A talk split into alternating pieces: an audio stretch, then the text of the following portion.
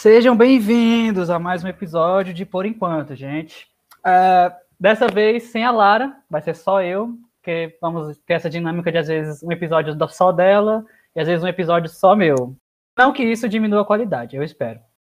Hoje a minha participante é uma grande amiga minha, a dona do sobrenome mais sexy de, de Horizonte, quiçá, do mundo, e uma pessoa de conhecimentos muito, muito amplos. E que por causa disso, o tema desse episódio é tão amplo quanto. Gostaria de se apresentar? Preta Sombra. Meu nome é Ana Letícia de Freitas Sombra, mas pode me chamar de Letícia. Então, Letícia, o que lhe interessa hoje falar sobre? Há muito o que falar. Do começo, né? Do que é Letícia, quando Letícia começou. Como foi a existência de Letícia? Como foi o nascimento Letícia... de Letícia. Exatamente. Conte até todos o Vucu Vucu. Ah, do Mas contrário, vamos... pode falar. vamos começar. Fale sua história, nos introduza a sua pessoa. Que vai ser muito relevante para entender os assuntos que virão. É, do contrário das outras pessoas, não posso dizer que os meus pais montaram um quartinho de ouro para me receber, né? Na verdade, o meu, desde o meu nascimento, eu já sou uma pessoa exilada. Mesmo antes de nascer, meus pais não me queriam, portanto, muito nova, eles me abandonaram. Eu morei com a minha avó, depois morei com algumas tias depois morei na rua, depois morei com alguns namorados e agora tenho a minha própria casa, depois de tanto me debater no mundo. O sonho da, o sonho da casa própria que ainda tenho que visitar.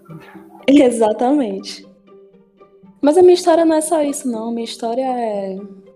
Quando eu olho hoje do ponto de vista da adulta, da perspectiva da adulta, olhando para a criança que eu fui, eu, na verdade, digo que a minha vida foi abandono, sim, rejeição, inocência pisada, mas também foi momentos de, de plenitude, sabe? Porque quando a gente vive na tristeza e no sofrimento, passa a valorizar os bons momentos. Então, eu posso dizer que tive momentos mágicos na minha vida, até hoje.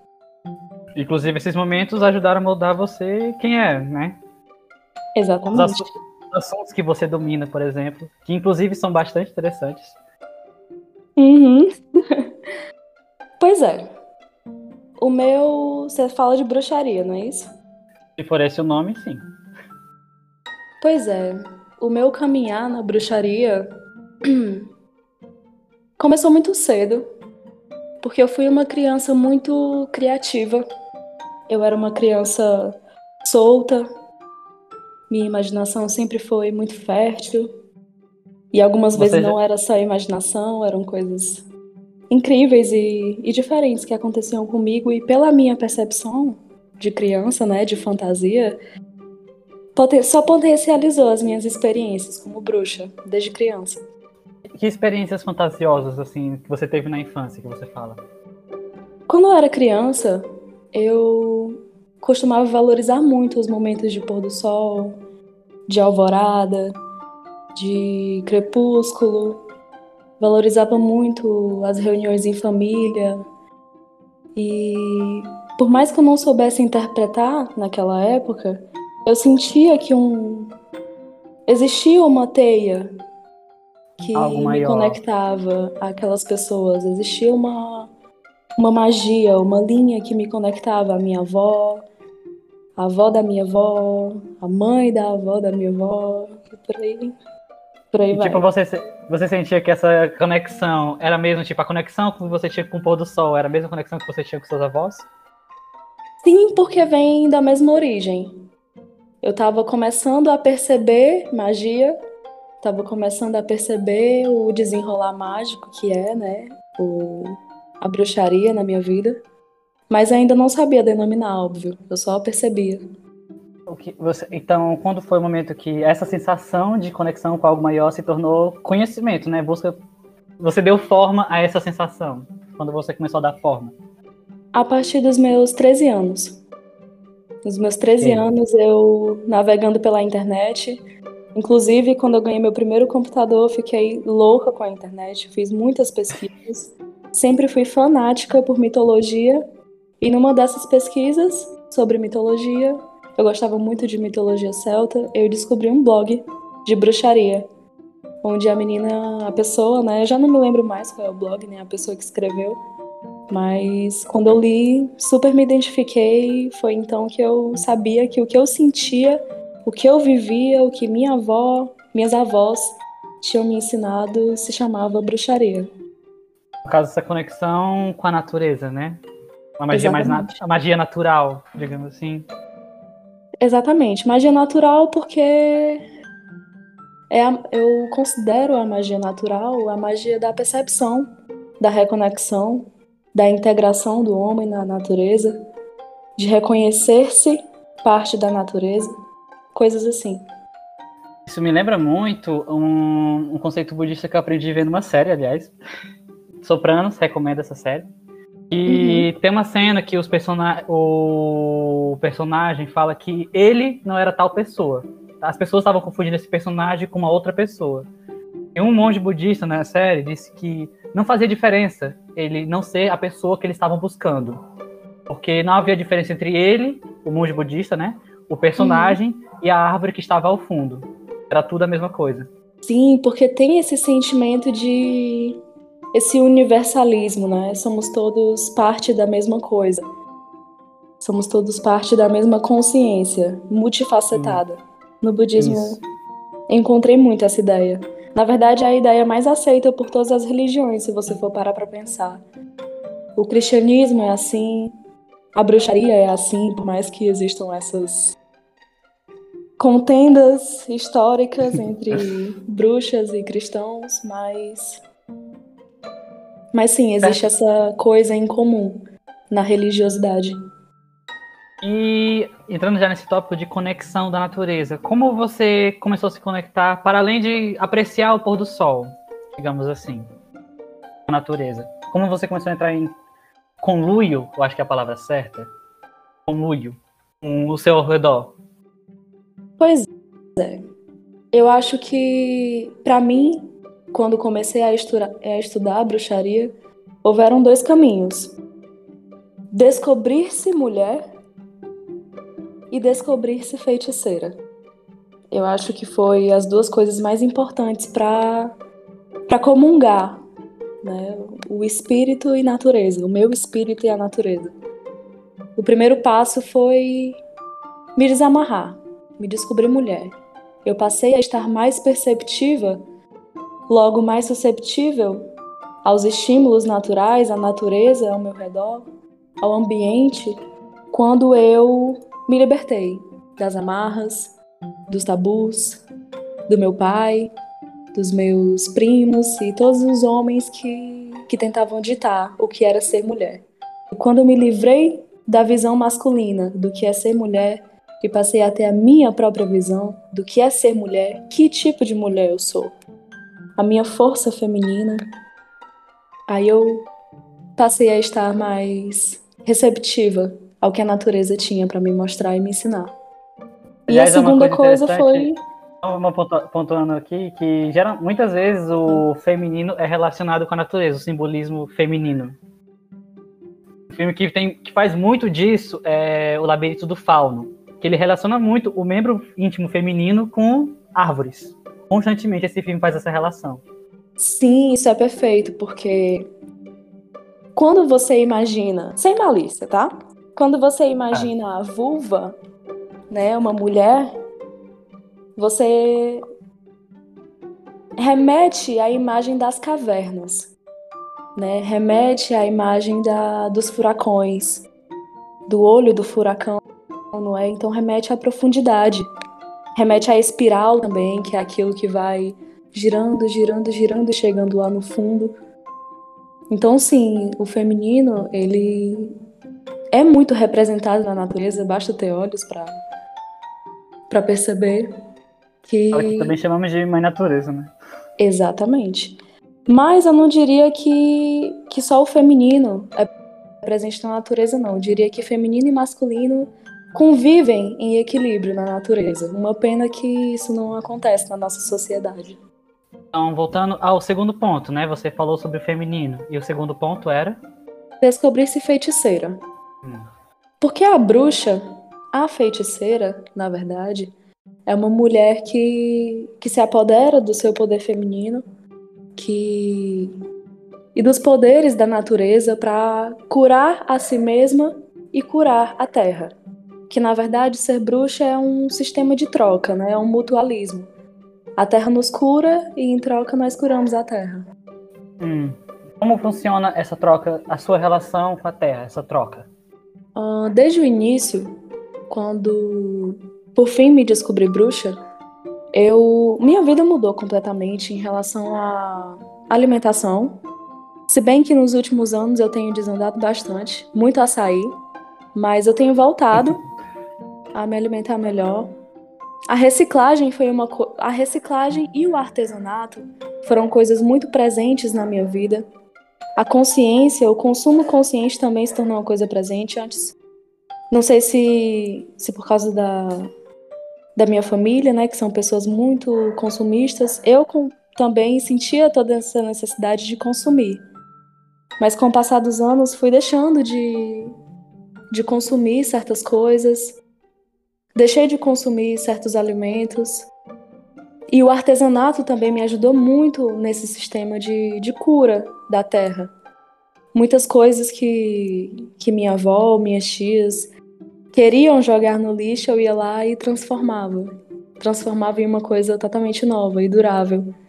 Mas não é só isso, não. Acho que quando eu comecei a me medicar com ervas, raízes e coisas assim, na verdade eu aprendi a fazer medicamentos naturais com a minha avó e parei de consumir remédios farmacêuticos, né, por assim dizer. E isso me ajudou bastante a me reconectar com a natureza, a plantar, e plantar é uma coisa importante para curar a terra, né? Enfim, etc. é um ponto importante porque, por exemplo, eu, uma criança totalmente do meio urbano, não tive essa conexão tão grande com a natureza. Eu acho que o que eu mais me lembro da natureza é de ver o cocó enquanto eu me encaminhava para ir para Iguatemi. Porque eu só fui realmente pro cocó aos 19 anos, para tu ter ideia. Uhum. Então, eu sempre fui uma pessoa muito distante do meio natural, mais próxima do concreto, do urbano, da cidade, da selva de pedra. Então, mas sua pessoa foi sempre mais próxima do, do meio natural, como horizontina?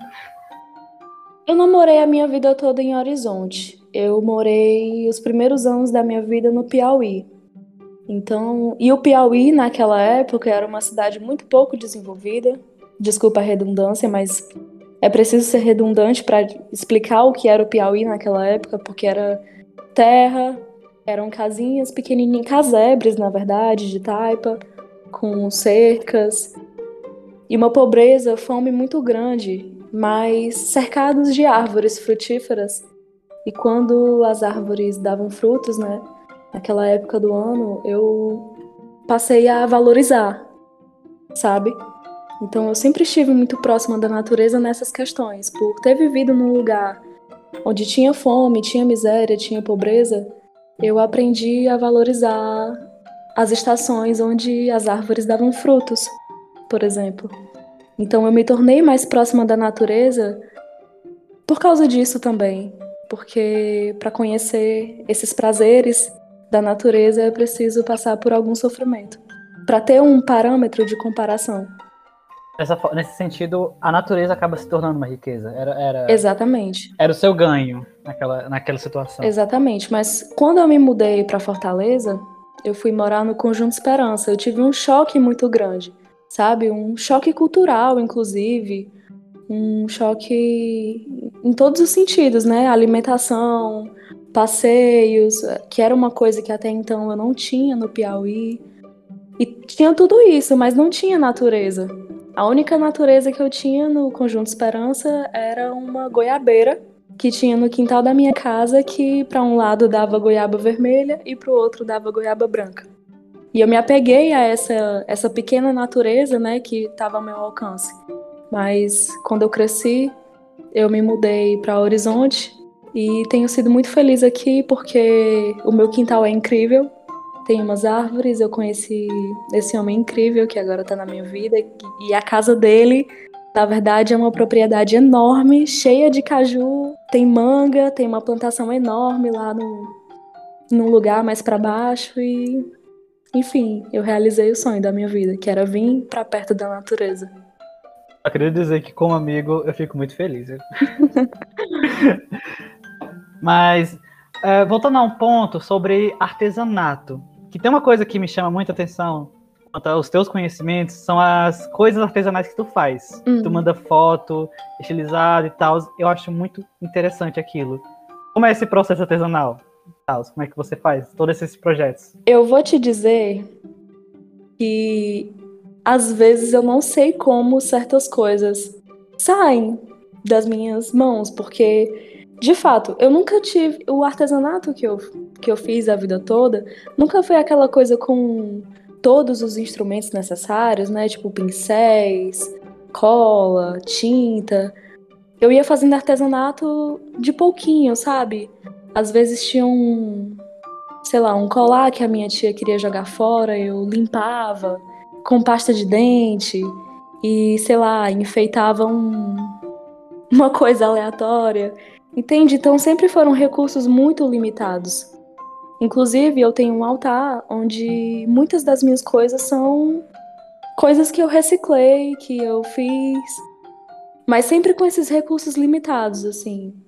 É, dá, pra, dá pra notar que tem um padrão na sua história de vida que você sempre teve que lidar com recursos limitados, seja o cajueiro no Piauí, ou seja as, as coisinhas que você fez no artesanato. Pois é, mas. Aliás, lindas. Obrigada. Mas quando eu fiquei maiorzinha, né? Comecei a trabalhar, ganhar um dinheirinho. Eu fui comprando uns pincéis, umas coisas assim. Mas infelizmente, por causa das mudanças, eu acabei perdendo essas coisas, né? E também porque elas acabaram. Mas uma coisa que tem me deixado muito feliz é que eu tenho ganhado quadros e pincéis e tintas do meu amorzinho, né? Como já te falei. E ele, tem, ele me incentiva muito a trabalhar com as mãos. E o que eu mais sei fazer, na verdade, é usar as minhas mãos, tanto para escrever, quanto para reciclar, quanto para criar coisas, enfim. Agora, voltando ao ponto de fazer coisas, você tinha falado sobre abandonar um pouco a medicina tradicional, quer dizer, a medicina industrial, né, nível industrial, uhum. e adotar mais uma medicina natural. Como você adota isso? Tipo, quais, quais meios naturais você utiliza que substituem os remédios a nível industrial, por exemplo? Pois é, como eu falei, eu aprendi a fazer alguns medicamentos com a minha avó, como pomadas, bálsamos, chás, né, que é o mais comum que as pessoas conhecem, pastas. Então, assim, quando eu decidi parar de tomar remédios, eu decidi parar de tomar remédios para doenças como, sei lá, febre, vômito, dor de cabeça, essas essas coisas comuns, né? Essa imunidade baixa que a gente tem de vez em quando. Mas remédios de saúde mental, por exemplo, eu tomei até um dia desses. E realmente só deixei de tomar quando percebi que existiam terapias alternativas, né? Embora eu não esteja fazendo ainda nenhuma terapia com profissional, mas eu eu faço quadros, por exemplo, eu pinto alguns quadros, eu faço coisinhas à mão. O artesanato se tornou uma terapia para mim. Mas em relação aos medicamentos, por exemplo, eu não tomo mais comprimidos para dor de cabeça, como dipirona, paracetamol, Tilenol, esse tipo de coisa. De vez em quando, quando eu tenho uma doença mais forte, eu realmente preciso tomar esses remédios porque gera aquele incômodo, pode piorar, né? Tem essa questão. Mas para é, todas essas outras doenças que a gente comumente tem, eu prefiro usar os medicamentos naturais, né? Por exemplo, eu tive uma insolação e meu namorado também, a gente foi na praia e eu fiz uma pomada. Na verdade, tá mais para uma um creme de camomila, óleo vegetal e calêndula. E a gente. Hum. E o ardor passou rapidinho, sabe? A gente não usou até o final, mas geladinho, então fica na geladeira é uma delícia. Bom. Então, assim, mas essas receitas que você fala sobre foram todos conhecimentos da sua avó, de seus antepassados, ou algo de novo você fez, sabe? Tipo, algo saiu inteiramente da sua cabeça? Pois é. A minha avó, ela me ensinou quase tudo que eu sei sobre medicamentos, né? Sobre mel também, ela sabia fazer mel, ela sabia fazer esses esses lambedores, né, como chama? Ela sabia fazer. Mas de uns tempos pra cá, como já faz muito tempo que ela não me ensina nada, eu tenho aprendido com a vivência, né? Porque depois de um tempo, quando você já entende sobre as bases dos remédios, você tem uma certa liberdade para criar o seu próprio remédio para uma situação específica. Entende? Por exemplo, eu tô tendo um surto terrível de catapora. Eu poderia muito bem estar fazendo um remédio de, de raízes de, de alguma planta, por exemplo. Fazendo uma pomada, um bálsamo e utilizando os elementos que eu, que eu sei, pela minha vivência, pela minha experiência, pelo meu conhecimento, que são as coisas necessárias para curar a coceira e a ardência. Mas eu não tenho feito, porque sou desleixada. Mas. Mas é isso. Eu tenho que tocar nesse ponto, né? Porque até mesmo eu sofri com esse ponto. Uhum. É tipo, a concepção de bruxaria que as pessoas têm tradicionalmente. Hum. Até agora tem, o que a gente tem discutido é basicamente contato com a natureza, mas quando as pessoas pensam em bruxaria em geral, geralmente é demônio ou algo assim do tipo. Pois. Onde é que tu acha que parte, que parte isso? Tipo, até agora a gente tem falado de natureza, coisas legais. Como chega nesse ponto, nessa histeria, digamos assim? Para quem achou que não ia ouvir minha voz nesse episódio, aqui eu apareci. Essa foi a parte 1 do episódio da semana. Espero que vocês tenham curtido até aqui. E se vocês quiserem saber a resposta para essa pergunta aí que o Gustavo fez, vocês vão ter que assistir na quinta-feira a parte 2 do episódio. Eu espero vocês. Não deixem de seguir a gente aqui no, no Spotify, nas nossas redes sociais. Um beijo e até a próxima.